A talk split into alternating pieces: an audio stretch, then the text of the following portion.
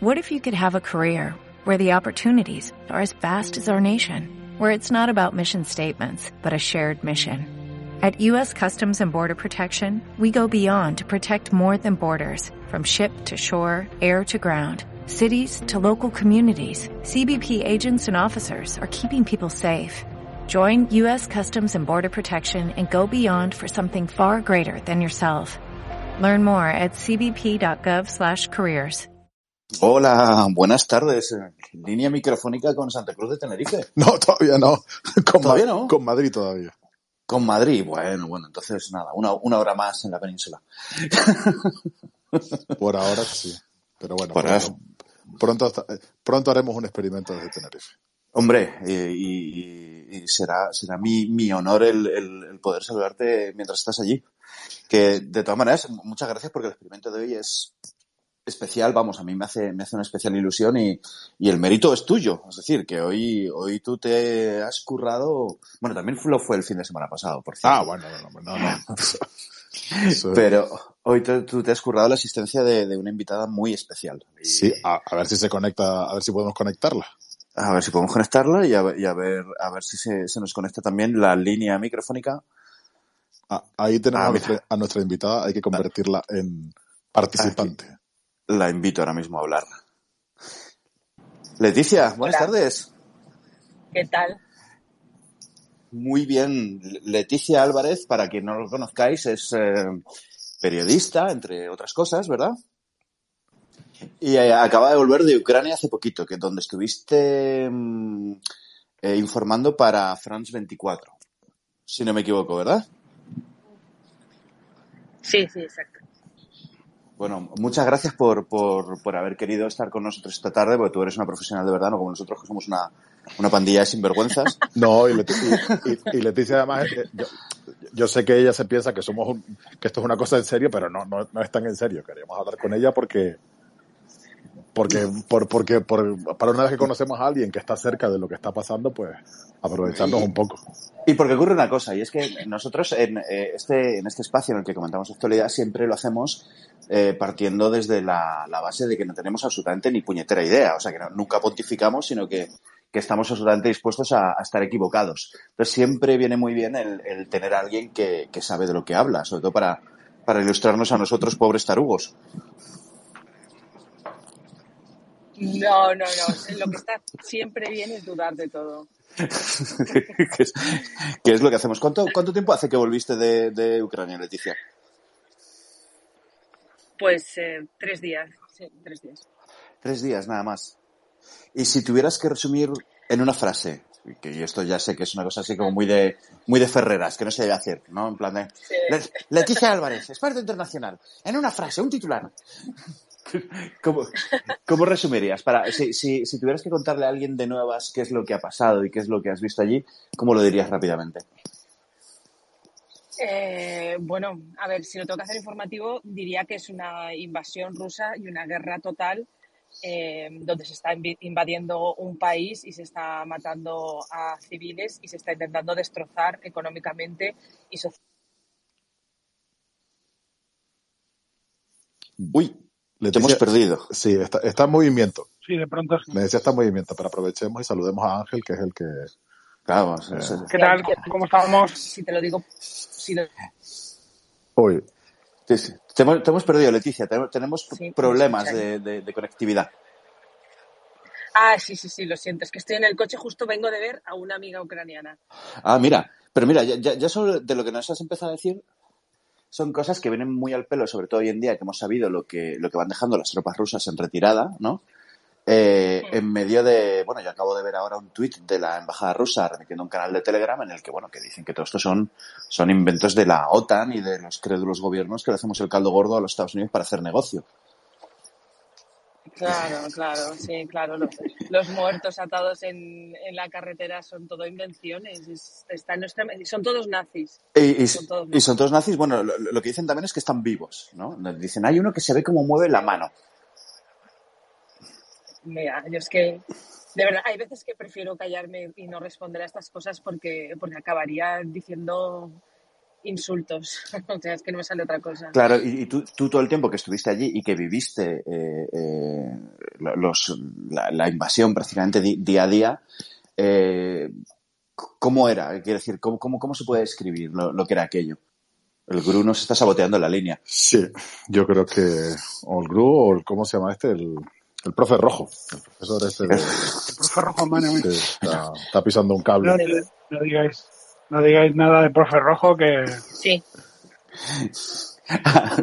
¿Has vuelto, Leticia? ¿Te, te, te tenemos de nuevo? sí, sí, sí, he vuelto y estaba diciendo que me encanta porque no tengo cobertura. Claro, no, no. nosotros, está- eh, nosotros estamos seguros de, de que, de que tienes, a- seguro tienes un señor del GRU detrás con un inhibidor. Ah, sí, no descartaría. Oye, yo, yo quería preguntarle a Leticia, porque al final, que Leticia, claro, esto es jugar en una liga distinta del periodismo, ¿no? Nosotros estamos acostumbrados a trabajar pues detrás de una mesa, pues en, en redacciones, en nuestra casa o donde sea, pero, Yendo a, a ruedas de prensa, cosas Exacto. cómodas. pero yo, yo, yo, yo siempre tengo duda cómo, cómo es la intendencia de, de trabajar en un sitio así, en un sitio de conflicto. Yo sé que siempre hay un fixer, hay personal local, pero cómo, cómo se organiza uno. Eh, eh, Leticia no estaba sola, estaba acompañado, acompañada de su compañera Irene Sabio, pero ¿cómo- ¿cómo, organiza uno un día de trabajo en, en un sitio donde, donde está en guerra? A ver, yo no, no soy de organizar, porque es verdad que yo me muevo muy bien en el caos. O sea, para mí el caos es, mi, es donde mejor trabajo. Entonces, por- y quizás por eso me, me trabajo muy bien en, en conflictos o en, o en situaciones de crisis, porque me sé mo- mover muy bien y con mucha agilidad. Pero no planifico, o sea, no, no, yo sé las horas en las que tengo que hacer ciertas cosas eh, y durante la semana me voy planificando eh, los temas pero mucho de lo que va ocurriendo durante el día eh, es, eh, o sea, no lo puedes prever y, y tú directamente te vas adaptando y vas sacando material eh, según transcurra el día. Entonces es, eh, es un poco caos y, y trabajamos, bueno, en mi caso, no sé si en todos los casos, pero en mi caso más de 12 horas al día y, 7 días a la semana. Entonces es, es muy intenso todo pero bueno, eso también me permite, por otra parte, no muchas veces no, no absorber todas las emociones que tendría que absorber y que si lo hiciera probablemente me bloquearía y tendría algún sí, colapsaría. Así que pero pero eso, yo es que es mi caso especial, ya te lo digo, yo es que, es que soy un caos y entonces para mí el caos es, es eh, es vida. Que, que tú lo dices con mucha naturalidad, pero, pero sabemos que has pasado hambre, frío y miedo. Y ahora lo estás diciendo como si tal cosa. Pero, pero sabemos que han ocurrido esas tres cosas. ¿Por qué zonas de. Ucrania te has movido? Eh, bueno, eh, estuvimos en, en Kiev y luego eh, bajamos por la zona sur y ya nos movimos por Vinica, Sitomir, Belatserka y todos estos pueblos de mm, Termópil. Entonces, según íbamos pasando por estos pueblos, pues también los iban bombardeando. Yo creo que eh, fue la parte más complicada de todo porque en la ciudad, en Kiev, sabes que ellos conocen que tú estás en un hotel de periodistas, pero en los pueblos y cuando te mueves, ellos no, no, no saben dónde están y es donde reciben también más bombardeos, es más inseguro y es donde tú convives con, con la gente que está escapando como tú de lo mismo. Entonces ahí eh, la situación es distinta y ahí sí que pasamos mucho, pasamos hambre, que yo creo que es, eh, que es eh, pasar hambre es duro, es muy duro. Y sueño ya al final acabas sobreviviendo sin dormir mucho y, bueno, y te das más cuenta del miedo, porque ya cuando bajas a un refugio antiaéreo y estás escapando de lo mismo y, eh, ya yo en ese momento fue cuando me di cuenta y, miraba a los ojos a, los compañeros que tenía y, me di cuenta de, de la situación y, del peligro que estábamos viviendo y cómo ellos intentaban sobrevivir también. Entonces ese, ese momento sí que fue un poco duro, sí.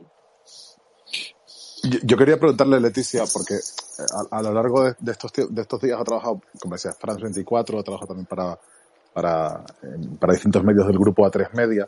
Y, y claro, desde allí yo no sé si, si llega mucho el eco de lo que de lo que se comenta aquí. Es verdad que sí ha estado conectada por redes sociales, pues en mi caso hemos hablado casi todos los días, pero ¿cómo, ¿cómo se ve el reflejo de lo que se comenta aquí? De la gente que se sienta en una mesa a comentar, los opinadores, los todólogos, los, los profes rojos apoyando a Rusia, etcétera. ¿Cómo, ¿Cómo se observa eso desde la distancia? Pues es que no teníamos mucho tiempo de prestar atención a, a, los, eh, a los que opinaban en, en, las tertulias. Pero es que no teníamos ni tiempo ni ganas tampoco, así que no prestábamos mucha atención. Eh, sí que es verdad que me entraba de las cosas pues por ti, por los grupos de amigos que tengo que son periodistas, que al final son los que más me interesa saber su opinión o, la, prensa, la gente, pero eh, las tertulias y demás tampoco hacíamos mucho caso y, y, a nivel político, de política nacional, es que no le he prestado mucha atención porque, porque es que no era el momento, no era el momento y, y la verdad es que no tenía nada de tiempo. O sea, no tenía tiempo ni para dormir, iba a tener tiempo para verme una tertulia. es que no. Aquí, aquí se, ha hablado mucho de, de, cómo ha sido la respuesta que han dado los ucranianos, se ha hablado mucho de que, de que esta ha sido una guerra muy de propaganda, pero, pero tú has vivido la parte que no es propaganda, es decir, tú has vivido lo que es, eh, lo que, lo que es eh, esa guerra en, en directo y, en vivo. Entonces, ¿Qué consejo darías para alguien que quiere decir, no, es que hay mucha propaganda? ¿Cómo, cómo le sacudirías un poco la confusión para que sepa qué es lo que está ocurriendo? A ver, propaganda hay, y eso tienen razón. Y propaganda ucraniana, obvio que hay. O sea, es una guerra, hay, propaganda por en los dos bandos. Pero yo he estado en, en el Donbass, yo he cubierto la guerra del 2014 eh, me pueden debatir que el ejército ucraniano también bombardeaba esas primeras líneas de, de, batalla, como era, no sé, pueblos como Yasinubata. Es verdad, ocurría y perdían casas, pero es que ahora estamos hablando de una guerra total en la que se envía misiles directamente a hospitales. Eh, ahora estamos hablando de que eh, el único argumento que tenemos en contra es considerar a, a un país de 40 millones de habitantes eh, nazis cuando el partido que representa la extrema derecha en las últimas elecciones ni siquiera obtuvo un 2%. O sea, es que la propaganda se cae por sí sola en el momento que se empiezas a debatir. Y, y claro que, que, hay propaganda y que los periodistas tenemos muchas restricciones a la hora de, de ir a, a, cubrir información, las cosas que no, que no quieren que se muestren. Pero, pero les diría a los que, a los que se quieren informar, eh, yo es lo que hago, eh, es ver eh, la, cifra de, daños de, civiles, qué ciudades están siendo destrozadas, masacradas, eh, sitiadas. No estamos hablando de ciudades rusas, estamos hablando de ciudades ucranianas en las que están siendo totalmente arrasadas. Es que no, no, es que no creo que necesite explicar más a, a una persona que, que, ver las imágenes que hemos visto en, en Bucha o en Irpin. Es que hablan por sí solas. Perdón, Ángel, sí, sí, sí. Tú. No, a mí me gustaría, yo tengo un, una duda siempre cuando, cuando escucho a compañeros hablar de que están en, están en una guerra y están rodeados del horror y demás, ¿no? A mí, yo me acuerdo siempre del fotógrafo este Kevin Carter y de la famosa foto del, del, buitre y la niña sudanesa y tal. Entonces, sí hubo un debate en, aquello, en aquel momento cuando se publicó esa foto que ganó un Pulitzer en el 93 eh, sobre sobre la postura de los periodistas que están en zonas de. Yo creo que Leticia sería perfecta para explicarnos cómo es posible que un profesional se mantenga al otro lado de la cámara y no intervenga. Ah, es complicada esa pregunta, pero bueno, claro. eh, te, te, diré que yo personalmente eh, he intervenido muchas veces. Porque no, porque soy, pues, es, es mi, mi, personalidad. Entonces, eh, si soy profesional, pero tengo unos límites muy marcados. Tengo unos límites muy marcados en cuanto a agravar el sufrimiento de niños, por ejemplo. Eh. Tengo unos límites cuando tengo que, que grabar eh, también, eh, no sé, cuando estoy viendo que una persona está, en, está no, que lo está pasando muy mal o está a punto de morir, eh, ese paso de, de la vida a la muerte para mí significa dignidad. Entonces, si yo a esa persona no se lo he podido preguntar antes, eh, soy muy cuidadosa eh, haciendo esos planos o buscando esa información porque, porque para mí es prioritario la dignidad de las personas y, y el respetar a, la infancia, que es lo más vulnerable. Entonces, eh, muchas veces he apagado la cámara. Yo creo que hay muchos compañeros que también lo han hecho. También he visto a muchos que no.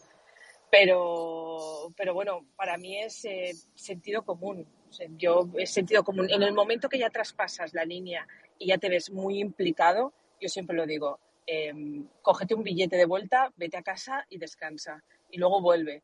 Porque, porque claro, ahí no solo peligras tú, sino que también peligra tu, tu seguridad cuando estás en, esos límites de, presión psicológica también está en juego tu seguridad y, lo que pones en juego cada vez, cada vez que vas a cubrir una información. Entonces ahí hay que andar con mucho cuidado. Y yo siempre que veo que estoy rozando ese límite, vuelvo a casa.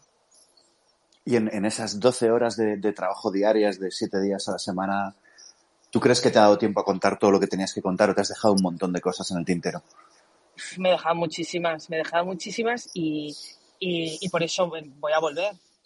es, eh, cuando descanse y esté aquí en, casa una temporada, volveré porque yo creo que, lo más importante ahora es, eh, y, lo que va a ser en un futuro es contar en la posguerra, o sea, todas esas historias eh, de de familias eh, asesinadas, eh, todo lo que haya. Mariupol va a ser, el día que eso se abra, eh, es que hay que contarlo. Yo creo que es la parte más importante de todas, contar las atrocidades que se han cometido contra civiles. Y, yo voy a ir a, cubrirlo porque creo que es que, es que es, es ahí donde el trabajo del periodista eh, es más importante, más allá de pues contar, yo que sé, eh, un ataque a esto, lo otro, el parte de guerra, que tanto gusta. El parte de guerra está bien, pero, pero vamos a ver qué, ha ocurrido, quiénes, quiénes han sido los objetivos, qué, qué, ha pasado. Y, ahí es donde tenemos que estar y, si volver en unas semanas. Madre mía, y yo te iba a decir, hay, otro enfoque informativo que hemos visto muy a menudo, que es como el, de, el de, catálogos de armas, ¿no? Es el, enumerar qué cosas había en juego. Entonces, si prestabas un poco de atención, podías saber las eh, marcas de antimisiles, o sea, perdón, de, misiles antitanque que tienen los ucranianos o los modelos de tanques que están movilizando los, los rusos. Pero cuando estás ahí, ¿qué es lo más importante o en qué te fijabas tú más? Eh, bueno, normalmente hacemos una información que es de, última hora y que tienes que hacer geopolítica, eh, cruces de declaraciones, que es donde está la propaganda. Luego tienes la información de, parte de guerra, eh, qué se ha atacado, dónde, cómo. Y, también ahí entra todo lo de material. Yo, gracias a Dios, tengo, tengo buenas fuentes que, que me ayudan en ese aspecto porque no soy una experta en armamento militar, ni mucho menos. Pero sí que es verdad que tengo buenas fuentes de, al respecto. Y luego ya está el trabajo que es el que, yo creo que es el periodístico, que es el de, el de los reportajes, el de contar las historias que están ocurriendo más allá de los teletipos y más allá de la geopolítica. Y, son esas pequeñas historias, pues no sé, nosotros hicimos historias de eh, cuando fue el Día de la Mujer, cuando hicimos eh, la cultura bajo bombas, em, cuando pudimos eh, entrar en los checkpoints de, Em, de, de Vilaserca, que estuvimos con ellos, grabamos a todos eh, los jóvenes que estaban allí em, y, bastantes más reportajes eh, que, que, ahora no me acuerdo, pero hemos hecho bastantes. Oye, Leticia, yo, te quería preguntar, porque, bueno, le hemos contado a, aquí a, quien nos está escuchando que, que, trabajabas para esos medios, para France 24, habías hecho cosas para tres medias, pero en realidad tú eres freelance, tú Irene soy freelance, es decir, no, no, no estáis a sueldo de ninguna empresa, tenéis una exclusividad con una empresa. Entonces, eso todavía dificulta, creo yo, más el trabajo o añade un plus de riesgo, decir, bueno, nos vamos a la aventura. Me imagino que vosotros cuando vais a estas cosas tenéis ya hablado con vuestros clientes, pero, pero es, es tan difícil o más difícil como parece ser freelance, si ya es en general difícil, más en una zona de conflicto.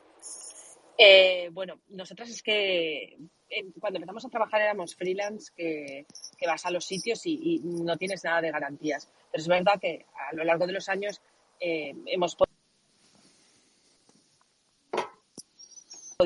tener un, buen sueldo o tener unas condiciones o firmar contratos según coberturas, que eso nos, nos permite a nosotras poder trabajar con tranquilidad y nos permite eh, también tener un sueldo digno porque tú vas a un sitio a cubrir una cosa, pero también necesitas tener un sueldo. La vocación no te paga el riesgo. O sea, eso no puede ser así.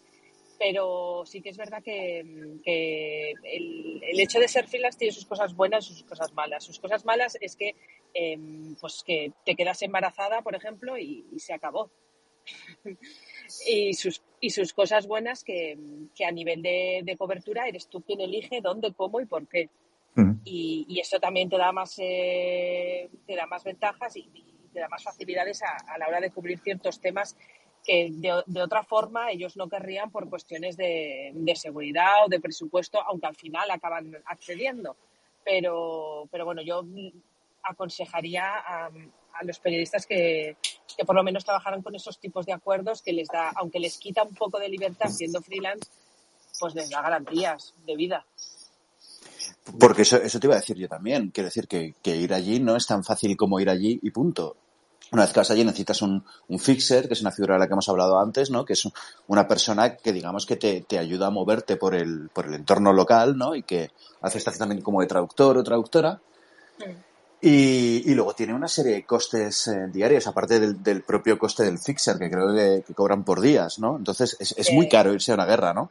Es carísimo es que es, carísimo. Es que no, os lo podéis imaginar porque es que yo he trabajado con Fixer en mi vida eh, tres días. Porque yo nunca me he podido permitir un Fixer. Entonces yo he, trabajado con, con, mucha con, mucha picaresca, como decimos. pues sí, porque he encontrado un conductor, por ejemplo, que sabía traducirme, eh, el amigo del amigo. Al final he, acabado aprendiendo yo lo básico para poder eh, tirar hacia adelante. Entonces, eh, pero claro, un fixer al día en zona de guerra, han estado cobrando en, en Ucrania, te pueden cobrar perfectamente por día 400 y 500 euros, hasta 1000. Claro, es que eso, Es, eso es imposible. Y luego más el conductor, que te cobra los 200 y 300 euros para ir a todas esas zonas. Eh, Más, eh, y, luego las televisiones y los periódicos. Claro, y, luego los medios de aquí te quieren ofrecer por una pieza, y esto no, no voy a dejar que lo digas tú, lo, diré yo porque se lo he oído a compañeros. Luego, luego hay medios que, quieren que les informes desde allí pagándote 80 euros la pieza. es que no, es inviable es que es inviable. Pero es verdad que lo que hacen mucho es eh, juntarse entre dos o tres y, compartir gastos, que también lo hacemos, de forma que, bueno, al final eh, puedes sacar algo. Pero yendo de freelance, de primeras, a una guerra como esta, tienes que tener dinero. Porque es que encima tienes que llevar luego entre, mil y dos mil euros también en el bolsillo de, de cash, porque es que no, no, puedes estar allí sin dinero. Entonces, todas esas cosas que tienes que llevar de casa eh, es una inversión que no te dan los medios. Es muy caro, es muy caro y, yo a veces veo a, a, gente que viene, como yo también empecé en su día, pero yo no empecé en una guerra, empecé en, Bruselas y en Grecia, que no necesitaba todo eso. Entonces, eh, yo les aconsejaría que, que, bueno, que si no tienen ese, que es que es muy caro y que intenten asociarse con alguien o al menos vender la cobertura con, un mínimo, porque si no es, es que es imposible. Claro, y, otra cosa que te, iba a comentar de eso es, eh, eh, a ti te, hay gente que, se queja de que no les aseguran si van a la, a la guerra. ¿A ti te, aseguraba alguien o ya directamente te olvidas de contratar algún seguro antes de salir para allá? Eh, eh, sí, sí, bueno, lo, lo primero que hizo eh, cuando estaba con Antena 3, lo primero que hicieron fue hacerme un seguro de vida. O sea, no lo dudaron ni, ni dos minutos. Y, y, luego también tuvimos seguro de vida. Eh, lo que pasa es que, bueno, pues, eh, em, nuestro acuerdo con, con A3 Media se, se, terminó, pero eso sí, lo primero, y también cuando estuvimos en el 2014 me hicieron seguro de vida y me mandaron chaleco y, y, casco. Que son cosas que se negocian y que las tienes que pedir. Hay gente que no las pide pues no lo sé por qué, pero, pero en, mi caso eh, siempre ha estado sujeto a, todo lo que he hecho y ellos nunca han puesto ningún impedimento. ¿eh? Y, además aquí quería, fíjate, quería comentar otra cosa que fue como motivo de cachondeo de, la gente que comenta la, guerra desde el sofá y es que en, en la sexta, eh, Alberto Sicilia hizo un directo en el que salía con, con chaleco antibalas y casco y detrás salían unas señoras con bolsas de la compra que no llevaban ningún tipo de protección. Y la gente se cachondeaba como si conseguir un chaleco y un casco fuera algo súper fácil. ¿Cuánto puede costar un chaleco y un casco? Pues mira, te lo voy a decir justo porque lo tengo que comprar mañana. Entonces te voy a decir el precio justo. 1.250 euros el chaleco de nivel 4 que, eh, para balas de Kalashnikov y 350 euros el casco. Y ahora no hay stock. O sea, pero no es que no haya stock en Ucrania, evidentemente que no hay stock porque es todo para el ejército y para las milicias. Es que no hay stock en Rumanía, en Polonia, en Hungría, en Estados Unidos tampoco tienen stock. He llegado hasta llamar a Israel, que van a tardar 15 días en, en hacerlos. Eh, es que no, a nivel mundial ahora no tienen eh, cascos y, y chalecos, eh, por lo menos hasta dentro de un mes no van a empezar a tener otra vez. Aparte de que cuesta muchísimo, luego muchos países te piden eh, permisos de armas, porque son considerados, a partir del nivel 3 o 4, son considerados como arma. Eh, entonces, eh, no es fácil encontrar ese, esa protección. Sería inviable que todos los ciudadanos ucranianos o todos los ciudadanos de un país en guerra la tuvieran. Y luego es que Alberto Sicilia tiene un seguro de vida que le obliga a ponerse eso, porque si pasa algo y no lo tiene puesto, no le cubre. Claro. Entonces Claro. tiene que ponérselo.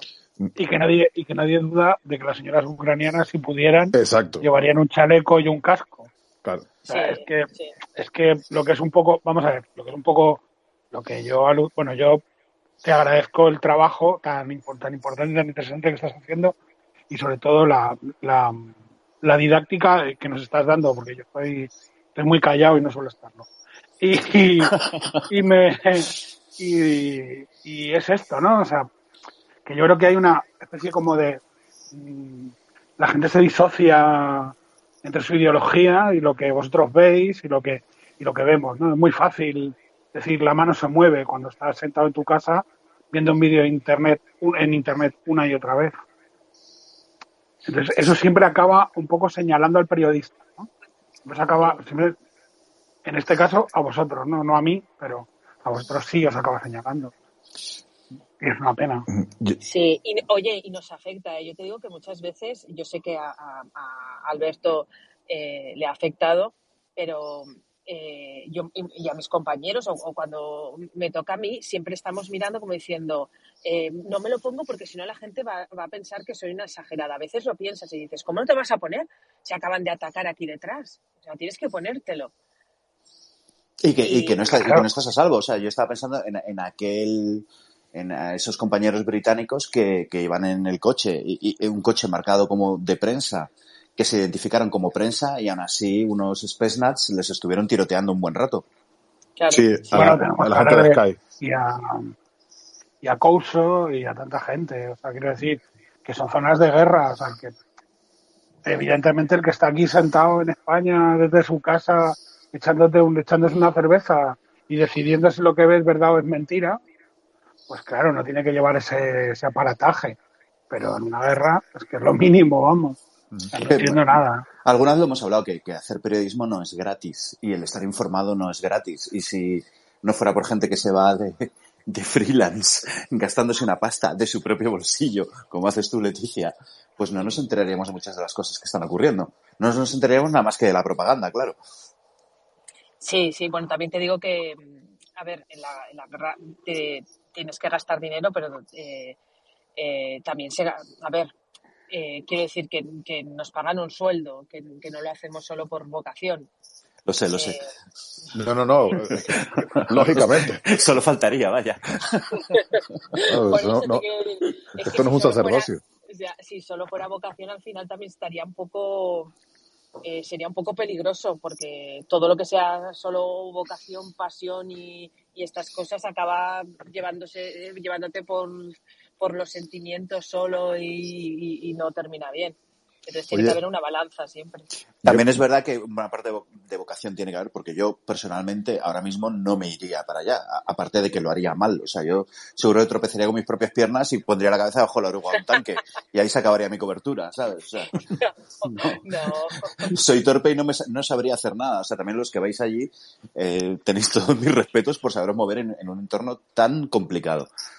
Oye, yo le, yo le quería preguntar a Leticia, porque eh, una de las cosas que más me llamó la atención de las que, de las que hizo, y que me corrija si me equivoco, fue grabó, estuvo grabando en, en un refugio subterráneo. No sé si fue en Kiev o en, no, no recuerdo en qué ciudad. Y, y Mm. mi, pre- mi pregunta iba un poco por, por cómo está la gente. Es decir, la gente está viviendo una guerra, pero superado el primer shock de la guerra, no sé si estaban, si ellos estaban esperando que se produjese esta guerra, ¿cómo, cómo está la gente? Es decir, ¿hay, hay algún atisbo de que la vida vuelve a la cotidianidad a pesar de la guerra o la gente sigue golpeada por ese shock? Eh, eh, mira, lo estaba hablando ahora con, Olena, que a Olena la conocí en, uno de los hoteles eh, mientras salíamos de Kiev y ahora está aquí en Valencia con su hija y con su madre. Y, lo estábamos comentando. Y es que cuando empezó todo fue un shock para todos los que estábamos allí y a día de hoy no, no han salido del shock. No hay tiempo, o sea, no han tenido tiempo para reflexionar. Lo único que hacen es sobrevivir entonces, eh, la gran mayoría de ellos eh, no, no, no, se sientan a pensar qué va a ser de mi mañana o por qué ha pasado esto, ni a lamentarse. Simplemente no se sientan, intentan seguir hacia adelante. Y claro, eso es una carga psicológica que están aguantando tantas personas, tantos niños, personas mayores, que, que desde aquí igual nos parece que es imposible, que nosotros nunca podríamos hacerlo, pero es que es la única manera que tienen de, sobrevivir. Y es, increíble cómo el ser humano se llega a adaptar a situaciones tan extremas y, tan desesperantes como son una guerra. Pues es lo que están haciendo. Eh, y no piensan más allá de dos días. O sea, es, eh, ellos sobreviven. Su, única palabra que te repiten es sobrevivir. Y, así, así siguen. O sea, no, no, es que es una situación muy viciada, las sirenas, psicológicamente. Eh, es, muy difícil de describir porque ni siquiera somos capaces de asimilarla. Y ahora que, parece que la guerra está empezando a dar un, un vuelco, ahora que dicen que los, rusos ya no son los que se están retirando de las zonas, sino que, incluso dicen los ucranianos y, también lo dicen los, estadounidenses y los británicos que, que, están siendo rechazados. ¿Tú eso cómo lo ves? ¿Realmente crees que, hay una posibilidad de que, de que los rusos estén siendo, hayan sido rechazados pese al, poderío y al despliegue que tuvieron cuando, cuando llegaron a Ucrania, cuando empezaron la invasión? A ver, yo creo que igual estamos, a ver, eh, igual estamos, eh, no mucho de, Putin y, no, pero yo creo que es una estratega. Eh, y en su momento ya dije que si él hubiera planeado eh, llegar hasta, hasta, el centro de Kiev, eh, probablemente lo hubiera conseguido simplemente con lanzar unos cuantos, eh, unos cuantos misiles de crucero desde, desde Rusia y destrozando por completo la ciudad. Pero no, eso no, no estaba en su mente, no quería otro Grozny. Entonces, creo que, que, esto forma parte también de, su estrategia y, que ahora lo que se va a centrar es en conseguir toda la zona este, todo lo que es la frontera, Kharkov, llegar hasta Mariupol, salir al mar. Eh, y, aunque evidentemente ha perdido en, la guerra porque no, está sacando del gobierno a Zelensky, em, yo siempre me planteo, es que igual tampoco quería eso. Es que igual simplemente quería destrozar el país eh, em, anímicamente, em, cometer las atrocidades que ha cometido y, quedarse con toda esa frontera que es como pegarle un mordisco casi de la mitad de, a otro país. Es que igual solo quería eso. Y entonces es que las, eh, las encuestas de, popularidad muestran que está ganando popularidad. Sí, es verdad. la, última encuesta creo que estaba por el ochenta y pico por ciento de, popularidad. Efectivamente.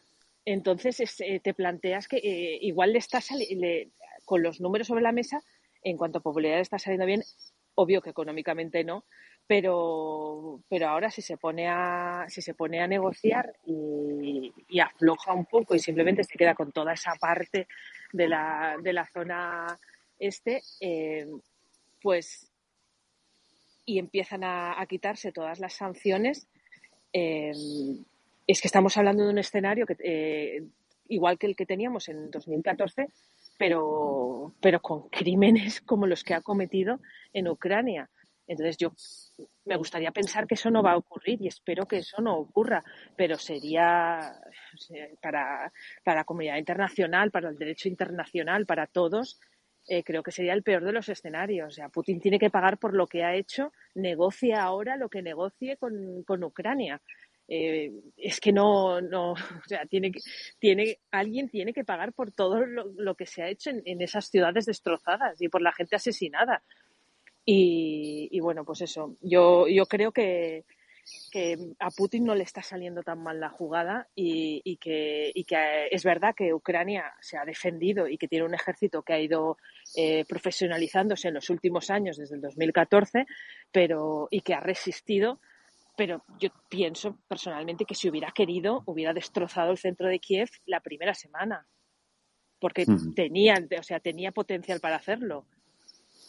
Claro, eh, eh, pero sin embargo también hemos visto estas, largas filas de, de, convoyes rusos abandonados o, atacados exitosamente por, por, los ucranianos. ¿Tú has llegado a estar cerca de, algunos de esos convoyes eh, atacados y de, viendo el asedio que, el ejército ucraniano estaba haciendo a, las líneas rusas?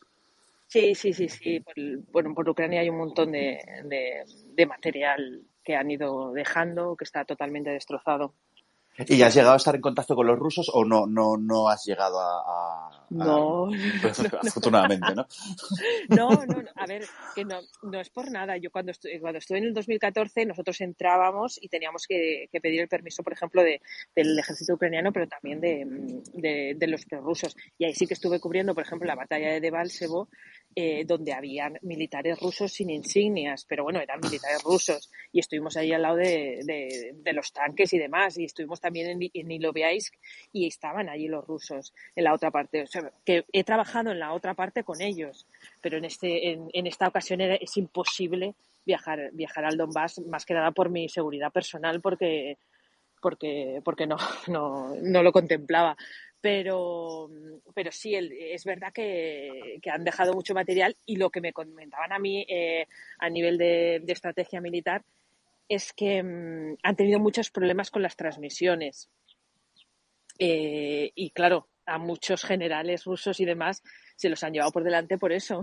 porque... Sí, porque hablaban en abierto, no, no, no hablan por líneas encriptadas o, cifradas. Claro, a lo mejor tenía un space de Twitter. Se reunían. es una cosa lamentable.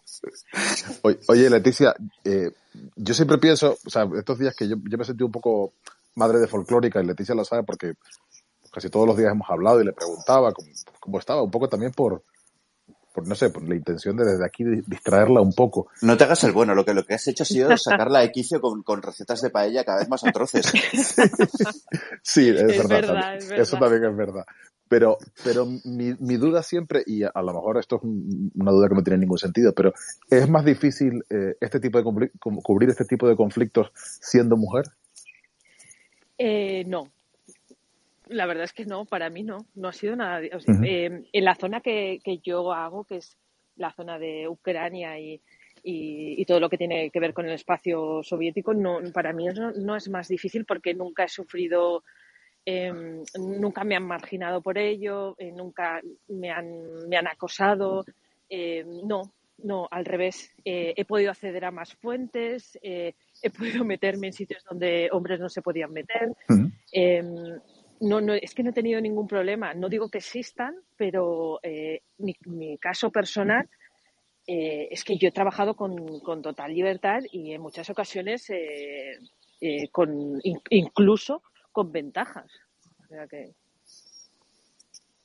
Claro. No, no, adelante, Ángel. Que, yo, yo tenía una pregunta inteligente, pero se me ha oído completamente de la cabeza. Ah. Pero no, no, me hagas a mí la jugada que haga yo la pregunta inteligente, que sabes que no. No, no, tú tienes que hacer la pregunta imbécil y, luego quedo yo bien. Claro, pregunta, pregunta idiota te voy a hacer yo. Pero no, no, lo que pasa que, que, que sí me. No sé, es que me, me está sorprendiendo tanto tener a Leticia aquí que, que no sé qué decir. Ah, bueno. La verdad. Vale, entonces ahora, yo, ya me acuerdo de la pregunta inteligente y la voy a hacer. Exactamente. Yo, Leticia, tú has contado que estuviste en, en, en la primera operación en, y cubriste la parte del Donbass en, en, 2014. ¿Crees que ha cambiado la situación de entonces ahora? Es decir, en 2014 había la impresión de que sí que había una población rusófona que, que acogía de, con los brazos abiertos a, a las tropas rusas. ¿Tú crees que ahora, eh, después de lo que ha pasado en zonas eh, rusófonas como, como Mariupol, eh, sigue habiendo estos lazos de afinidad con Rusia o, estas ganas de, pretender ser salvados por Putin? Claro, es que ahora es, bueno, no solo Mariupol, también Kharkov, que era una ciudad muy importante, la tercera, creo, la segunda o la tercera más importante, que es de mayoría rusófona. Sí, claro que ha cambiado. lo que ha ocurrido, la, guerra total, los ataques, los ataques a hospitales, las familias destrozadas, separadas, Em, se va a reflejar también en, una pérdida de identidad de, millones de personas, porque ahora mismo están perdidos, eh, porque tienen identidades partidas, son rusos y son ucranianos, tienen familia en, Claro, entonces eh, eso también les está afectando. Por ejemplo, em, eh, conozco una, una, doble refugiada que es refugiada de, Crimea y, luego le pasó en Kiev y claro, tiene mucha familia en, Rusia y, y, rechaza todo lo que todo lo que esté relacionado con, con, Rusia, incluso hablar el ruso, y para ella eh, eso le duele, porque ella eh, todo lo que se identifica con ruso hace que ella se sienta rusa y eso le, le, provoca más daño. Entonces, esto eh, va a dejar secuelas a, a, todas las generaciones que hay ahora, las generaciones de pequeños también, y, y bueno, a, gran parte de la población ucraniana que, tiene una doble identidad que ahora está viendo eh, totalmente partida, herida y, no sabe cómo recomponerse. Y sobre el tema, sobre el tema que estábamos, eh, esta recogida de, refugiados en la frontera con Polonia, que hay muchos españoles que están recogiendo gente y demás. ¿Esto cómo se percibe en Ucrania? Eh, pues, pues la verdad es que están muy agradecidos por, o sea, ellos son conscientes de, cómo Europa está acogiendo a, los ciudadanos que están yéndose. Y ellos son conscientes de eso y, la verdad es que, que, bueno, están muy agradecidos y, sorprendidos también por toda la ayuda, pero eh, quieren volver a sus casas. O sea, su principal objetivo es volver a su casa. Entonces les parece muy bien y, y, además es que ellos también son así. Yo en, Ucrania he estado también de, refugiada en un montón de ciudades y, también me he movido, me han sacado del país de refugiada y, ellos también son así. Como nosotros los recibimos, ellos también son así. Eh, pero sí, ellos son conscientes y, lo agradecen muchísimo. Lo que pasa es que, que bueno, eh, ahora mismo tienen como prioridad volver y luego otras peticiones que te hacen, pues que se cierre el espacio aéreo, o, lo de los códigos de los bancos, eh, pues eso siempre es bastante recurrente en todas las conversaciones. Que vale, que nos acojáis muy bien, pero podéis hacer algo más. Lo, de los códigos de los bancos, esto para, para, la gente que nos oye y que, que, no sepa de qué estamos hablando con los códigos de los bancos, es porque dentro del embargo de las sanciones occidentales que se están imponiendo a Rusia, está el, el sacar a Rusia de, de, digamos, de los sistemas internacionales bancarios, de los sistemas de compatibilidad y de transferencias bancarias internacionales. Entonces se han sacado a algunos bancos rusos, a muchos muy importantes, pero hay otros también muy importantes que todavía están dentro de ese, de ese sistema bancario. Y sobre el tema de los refugiados, hace poco un, un medio español publicó que, que había cierta, o sea, que dentro de este tema de, la recogida de refugiados había eh, una especie como de intento de, de secuestro de mujeres ucranianas para las redes de prostitución europeas. ¿Esto, ¿Hay alguna base para, para esto? Porque yo los dos artículos que he leído no tenían ninguna, ninguna fuente confirmable. A ver, yo eh, no, no, no, he cubierto ese tema, no lo he estudiado a fondo, eh, no te puedo decir. Lo que sí sé es lo que he visto eh, por el caso de Olena, que cuando la intentamos sacar de allí, su gran miedo era ese, pero era su gran miedo porque su prima se había subido a un coche de, unos alemanes y había terminado escapando en una gasolinera con la amiga a la que iba porque se habían metido en, algo raro, en algo raro donde preguntas raras y, donde y donde ellas estaban, estaban notando que no era una situación normal. Entonces, para Olena su gran miedo era ese. Yo conozco ese caso, no te puedo hablar más porque no, porque no he estudiado más, pero sí que es verdad que la situación estaba tan descontrolada en esa frontera, ahora ya no, que, es difícil imaginar que, las mafias no intentarán sacar eh, algo de, lo que estaba ocurriendo, porque es algo que, ocurre, nos, también pasó con, la crisis de los refugiados sirios. Las mafias están allí intentan sacar, intentan llevarse a personas, intentan sacar dinero, pues intentan hacer su trabajo de mafia, básicamente. Y, me, me, cuesta creer que no, que no estuviera ocurriendo también en esa frontera. Yo no las he visto. Lo único que te puedo contar es ese caso. También hay, hay un tema que, que, que, lo hemos tratado un poco por encima, pero que, que, me gustaría insistir mucho, y es que muchos de estos de estos eh, tuiteros y tertulianos que, que, defienden tan, tan acríticamente la, la, posición rusa, que en muchos casos huelen a ropero viejo, eh, sale mucho el tema de los nazis. Entonces te hablan de, de, de los, eh, de los ucranianos de extrema derecha eh, ligados a la figura de, de, Bandera, que creo que era un pronazi en, en, tiempos de la Segunda Guerra Mundial. Te hablan del, del famoso batallón Azov. ¿Tú cómo percibes? Tú que has estado allí, ¿qué es eso del, del nazismo ucraniano? ¿Hay, ¿Hay, tantos nazis en Ucrania? A ver, eh, a ver, ¿hay nazis? Sí, sí que hay nazis. Existen los nazis. Claro. Sí que, sí que hay, sí que está el batallón Azov, que, que es un batallón que tiene simpatía eh, por los nazis. Eh, no, no en su totalidad, pero, pero nació así, nació con esa simpatía pero representan un tanto por ciento de la población tan minoritario que no se puede dibujar a la sociedad ucraniana como nazi cuando ni siquiera deben representar el 2%. Entonces, eh, yo creo que es que hay más representación de extrema derecha en otros países como en Francia que allí. Uh -huh. pues, habrá que invadir Francia. claro. que se prepare, se Mu. Este, madre mía. Pero sí que, Ese solo sí. puede ser prisionero de guerra, en todo caso.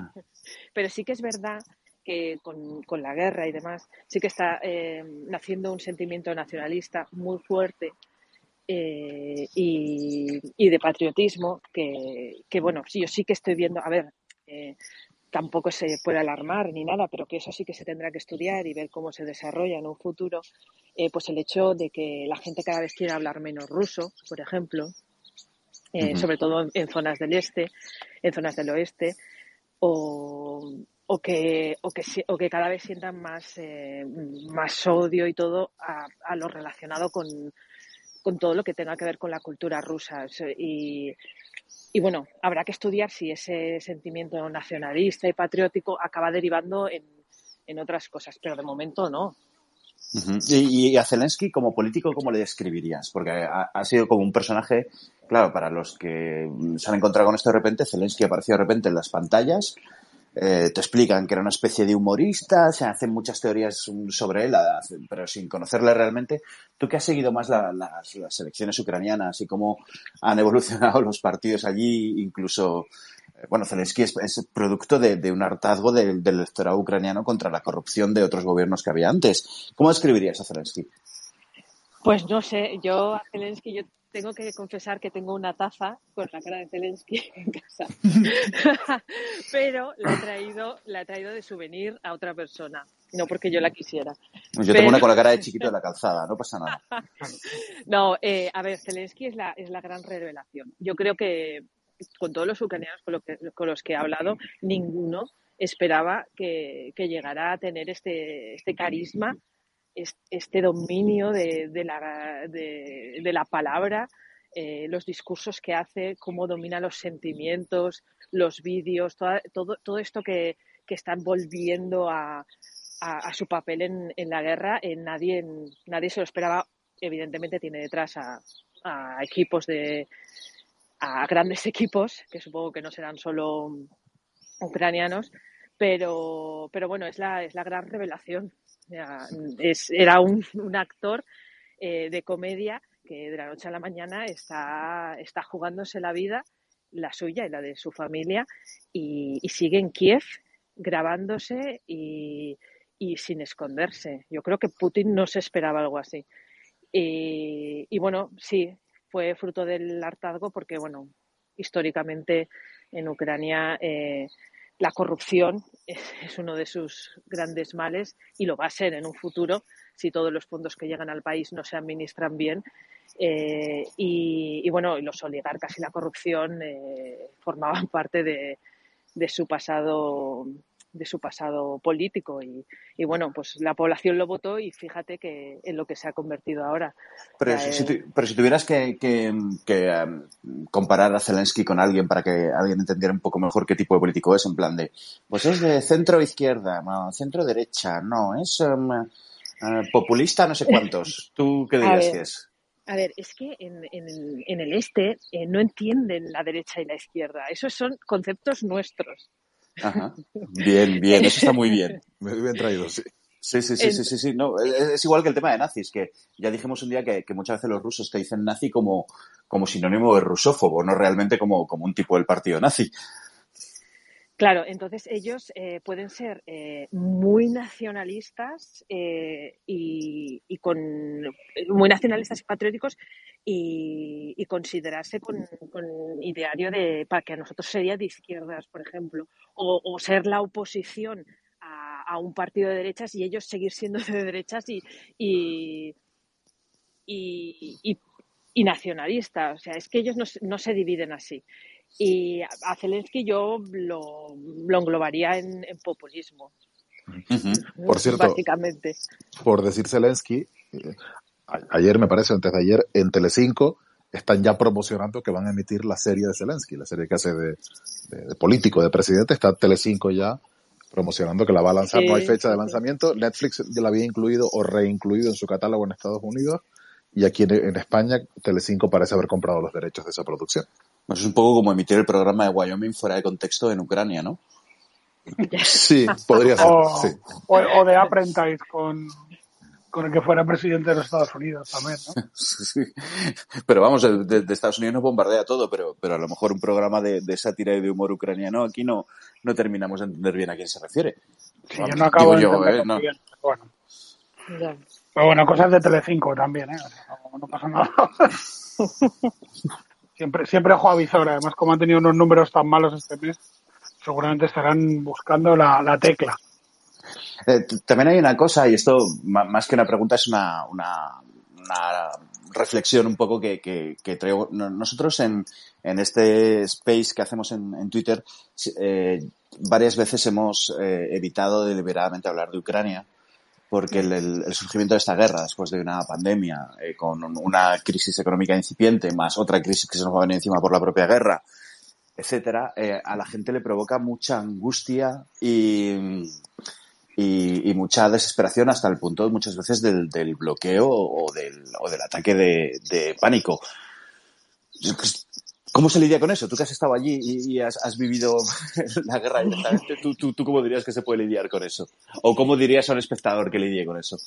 Eh, le diría que redujera sus minutos de, de exposición a, sí, a la televisión, básicamente, porque es verdad que, que esto puede crear ansiedad y me la crea a mí que estoy allí pues eh, y que ahora estoy aquí y apago la televisión porque no quiero seguir viendo nada más. Eh, le dijera, eh, le diría eso que que redujera los minutos y que, y que intentara leer más artículos en profundidad si le interesa el tema y, y, y bueno, y tomárselo con, no sé, con calma. Es verdad que una persona sola no puede cambiar el mundo, pero pequeñas cosas entre todos, eh, no sé. Aquí ahora han llegado muchos eh, ucranianos, siempre puedes llevarle unos colorines a, la vecina que ha, que ha, llegado desde allí, o, o, donar algo, o simplemente enseñarle a tus hijos que, que bueno, que, que la guerra existe, pero que también existe la tolerancia y también existen otros valores.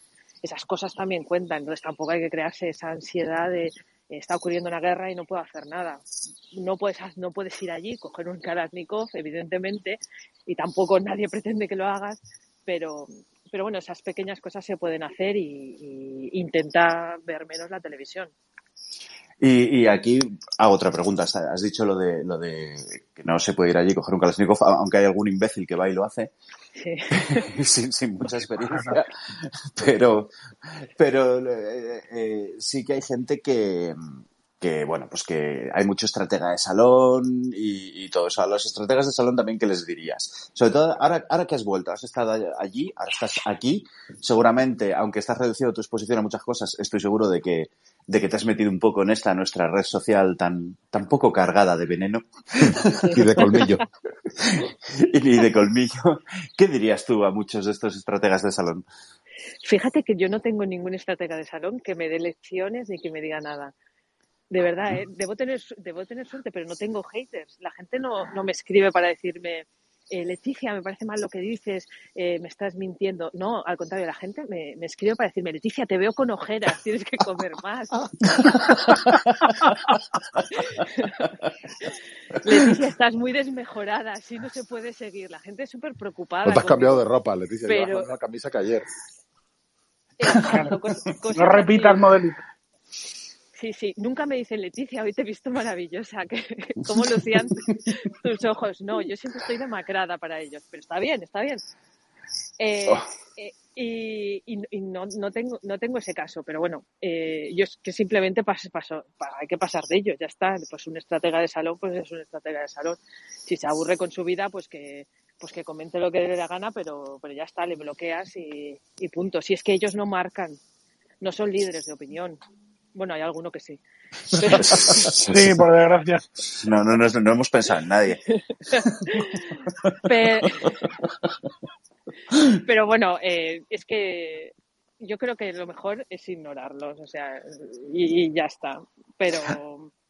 Hay, hay, quien dice que todo, es, que todo esto es culpa de la OTAN, ¿no? Entonces, Ya, eh, claro, sí. ha habido mucha gente que echa la vista atrás y dice que esto es culpa de la OTAN, que es, es una entidad muy agresiva, etcétera, etcétera. ¿Tú, tú qué has visto, tú que has estado en, en Ucrania, qué has visto de OTAN allí? Yo he estado en Ucrania y he estado en la OTAN antes de, de ir a Ucrania, por casualidades de la vida, estaba haciendo un reportaje. Ajá, estás a sueldo, la- Ajá, eres de la CIA, sí. me has dicho. estaba en la base eh, de, de Letonia, de, que estaban los, hay un contingente español allí, estaba haciendo un reportaje allí también. Y, y bueno, a ver, si lo que dices de que hay mucha gente que piensa eso, sí. Y a mí lo que más me alarma, ma- eh, lo que más me alarma es que hay mucha gente que lo piensa con, con formación Y que se lo cree. y- y con- es exacto.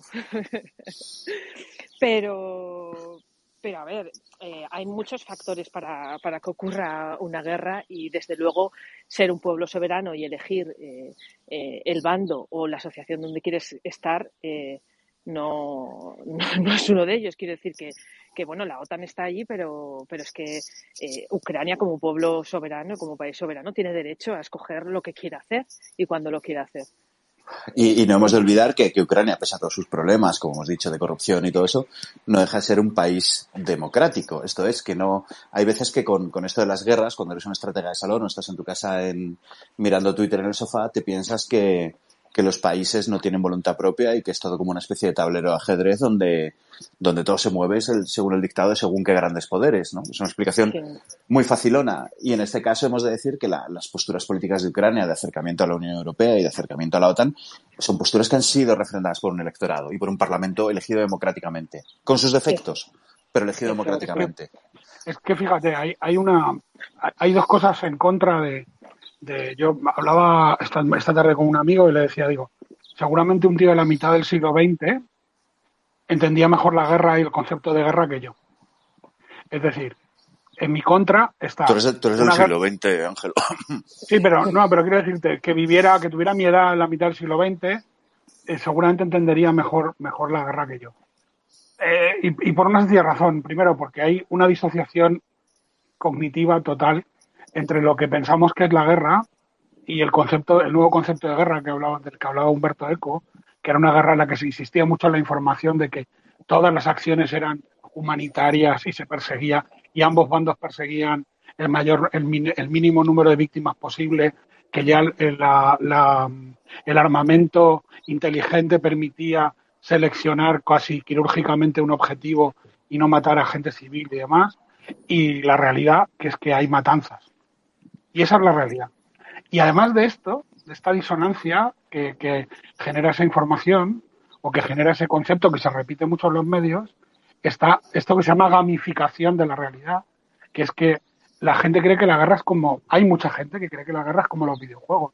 Hablabais Sí. antes de la gente, claro, la gente que se marcha un, un norteamericano de Dakota que se va a Ucrania sin ninguna relación con el país porque cree que le van a dar un arma de última generación y le van a dar un disfraz súper bonito y lo van a poner a matar rusos que se van a mover como personajes no jugadores delante de la mirilla telescópica, ¿no?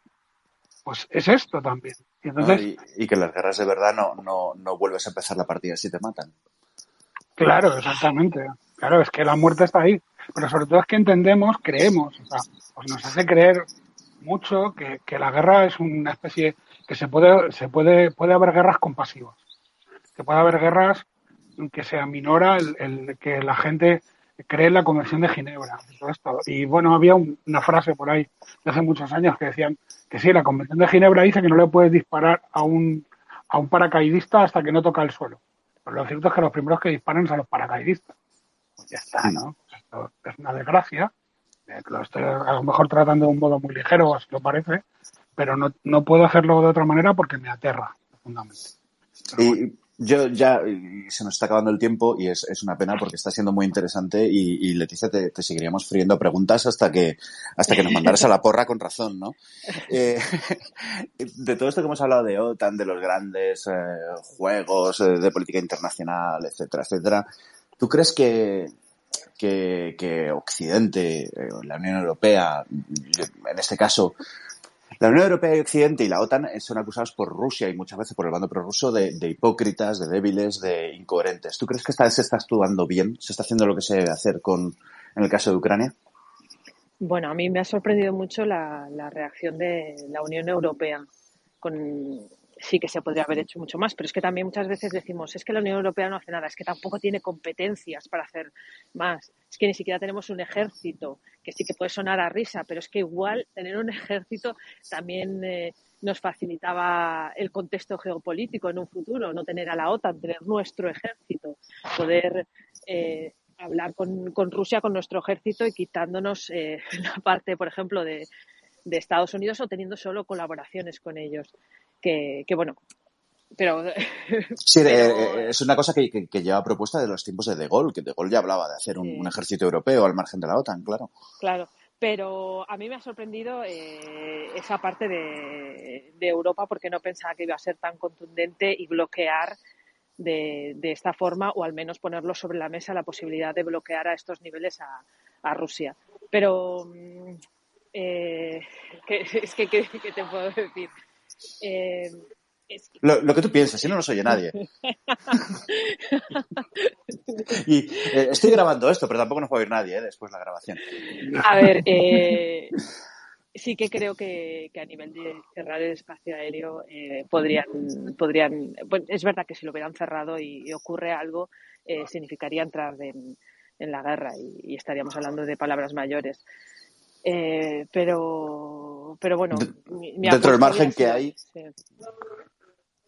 Bueno, pues, pues ya son las 8, con, con, lo cual tenemos que concluir esto. Yo estaría hablando mucho rato más. Y, y seguro que Ángel y, y Quique también. Eh, pero lo vamos a dejar por hoy. Pero Estás invitada a volver siempre que quieras, no necesariamente para hablar de cosas tan serias, sino... Para ella, por ejemplo. Bueno, ya estás troleando.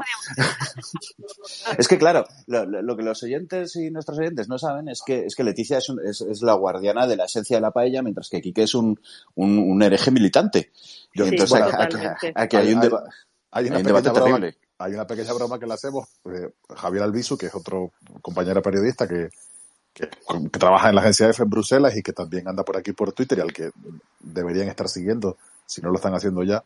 Háganlo porque vas es buena gente encima. Sí, y siempre todo. le decimos a, a, Leticia, siempre le mandamos las peores recetas de paella que encontramos.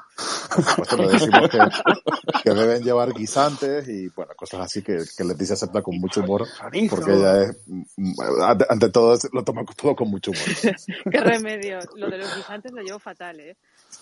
Pues lo llevo ya, muy mal. Ya sabéis todos y todas las que nos oís, a partir de ahora seguid a Leticia, mmm, informaos, no la troleéis, por favor.